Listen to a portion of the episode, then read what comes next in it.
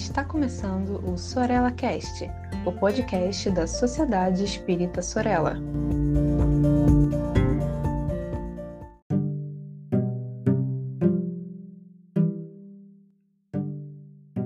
Olá, queridas amigas, queridos amigos.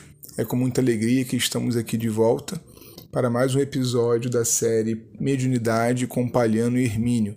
Eu sou Saulo Monteiro e a gente está aqui nesse momento ainda no capítulo 2 do livro Diversidade dos Carismas, certamente o monumento da obra de Hermínio Correia de Miranda, onde agora, passando já pela infância que ficou de lado no último episódio que chamamos As Vivências da Regina, parte 1, nós chegamos agora numa fase da sua vida que costumamos chamar de adolescência, onde, segundo Hermínia, as dificuldades se acentuaram muito, especialmente aquele desajuste junto à família que ela não reconhecia como sendo sua.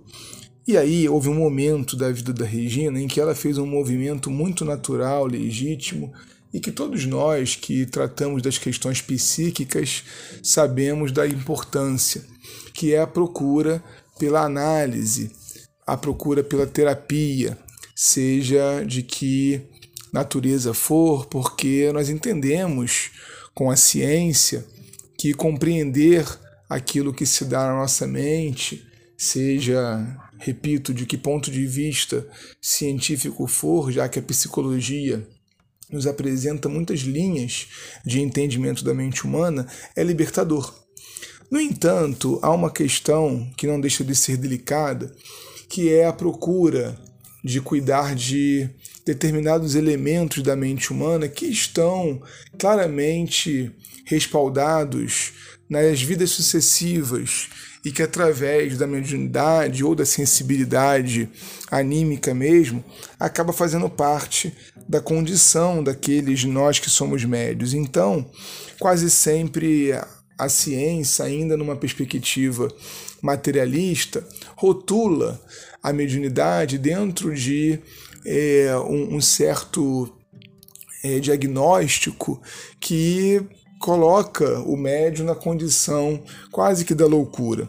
Então o Hermínio faz uma digressão bastante importante aqui, apresentando algo bastante raro também na vida da Regina. A Regina, vocês tenham é, é, a noção do tamanho da percepção dela do mundo espiritual, de como ela vivia quando fora do corpo a realidade extrafísica. A Regina ansiava durante todo o dia, durante os dias da sua adolescência, ela ansiava pela hora de dormir, porque ela reconhecia que vivia duas realidades. A realidade objetiva, muito sacrificada, e já mostramos aqui porquê, e a realidade subjetiva, em que ela podia ser feliz, porque ela estava na família em que ela se reconhecia, ela era amada e ela tinha um par. Ou seja, ela via em um determinado homem daqueles seus, nós chamaríamos sonhos, o amor da sua vida. E ela vivia com ele, tinha filhos, uma casa muito confortável, uma posição econômica de destaque. Então ela ansiava por dormir para viver aquela que ela entendia ser uma realidade muito melhor do que a, a, a da vida de acordada, né? O Hermínio chega a dizer que ela vivia um estado sonambúlico, com muita impaciência, porque ela queria logo se entregar aos seus sonhos. O fato é que, por todo esse aspecto da sua mediunidade, por ela ter um contato muito direto com o mundo espiritual, ela foi levada a buscar um consultório onde alguém através, nesse caso especificamente da psicanálise, utilizando-se então das teorias de Sigmund Freud, é, com certeza um grande pensador da mente humana e que muita coisa de útil descobriu e ensinou, esse terapeuta, digamos assim, é, rotulou a Regina dentro de é, algumas indicações é, médico psiquiátricas que complicam um pouco às vezes a vida do médium. Coisas que talvez alguns de nós tenhamos ouvido já. Fuga da realidade, esquizofrenia, catatonia, psicose maníaco-depressiva, autismo, neurastenia, hipocondria, neuroses, muitos complexos. Alguns desses aspectos ele identificava com muita facilidade. Complexo de inferioridade, o próprio complexo freudiano de Eletra. Ele rotulou a Regina identificou nela muitas comorbidades do ponto de vista psíquico. No entanto, a Regina era simplesmente médium.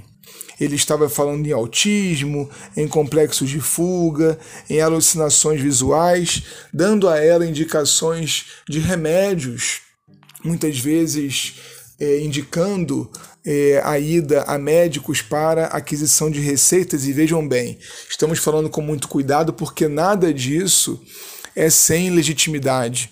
A doutrina espírita, aliás, legitima que todo e qualquer tratamento comece no corpo físico, porque nós precisamos cuidar dele. No entanto, sem reencarnação e sem mediunidade, casos como o da Regina ficam muito complicados de se resolver. E ela começou a perceber isso quando, numa sessão, o caro psicanalista é, provavelmente inclusive fugindo aquilo que é o comum é, de uma análise psicanalítica, ele propôs a hipnose. E então, sem nenhum tipo de compromisso ou responsabilidade com a técnica que poderia levá-la a rememorar até questões de outras vidas, ele foi abrindo espaço na sua mente para que algumas questões que antes eram exclusivamente no campo dos sonhos agora aflorassem.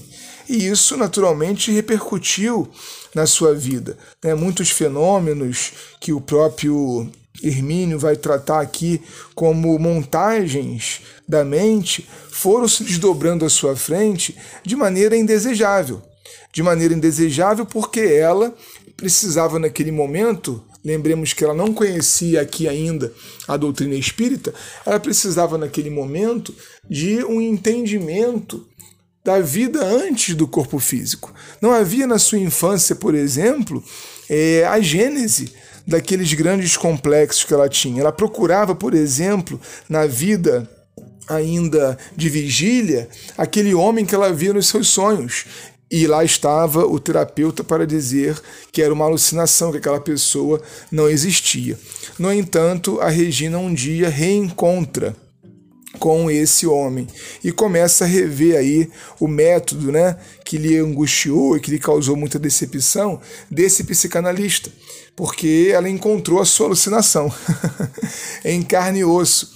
E nós vamos ver como que ali diante daquela outra alma, né, que ela reconhecia como o seu amor e mais tarde ela entenderia que de uma outra vida, ela se sentiu é, bastante atormentada pela técnica que lhe foi imposta.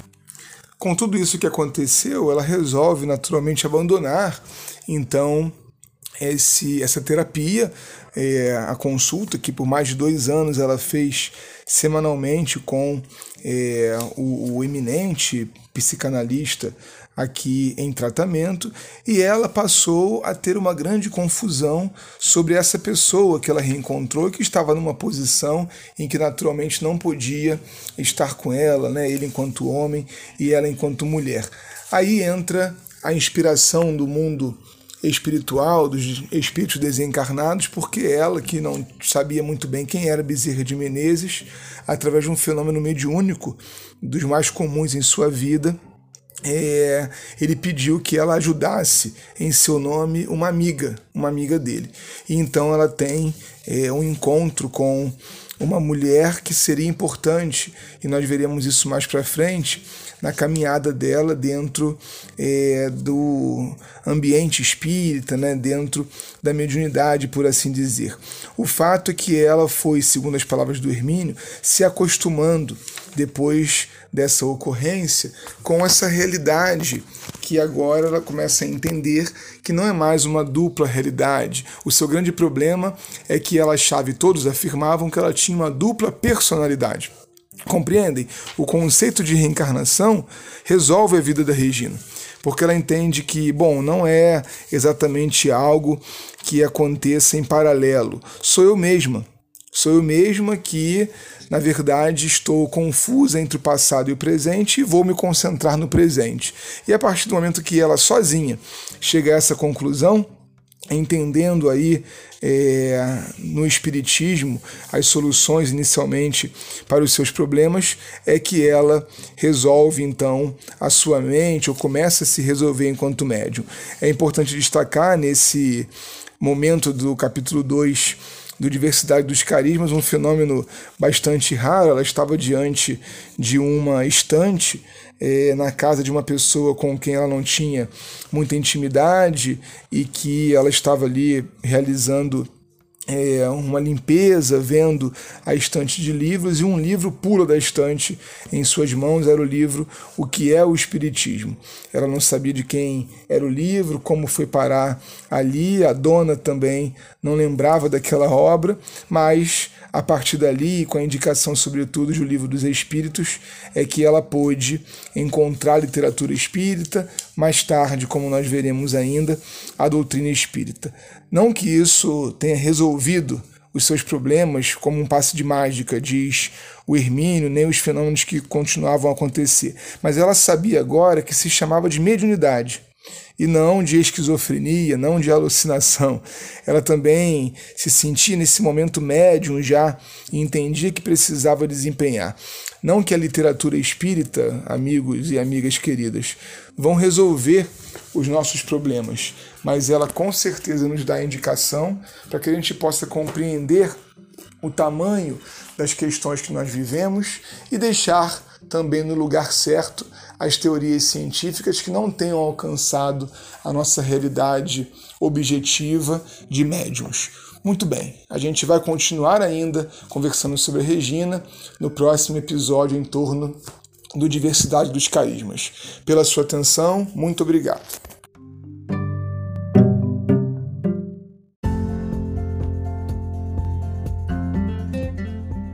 Siga a Sociedade Espírita Sorella nas redes sociais, Facebook e Instagram. Inscreva-se em nosso canal do YouTube e fique por dentro de nossa programação.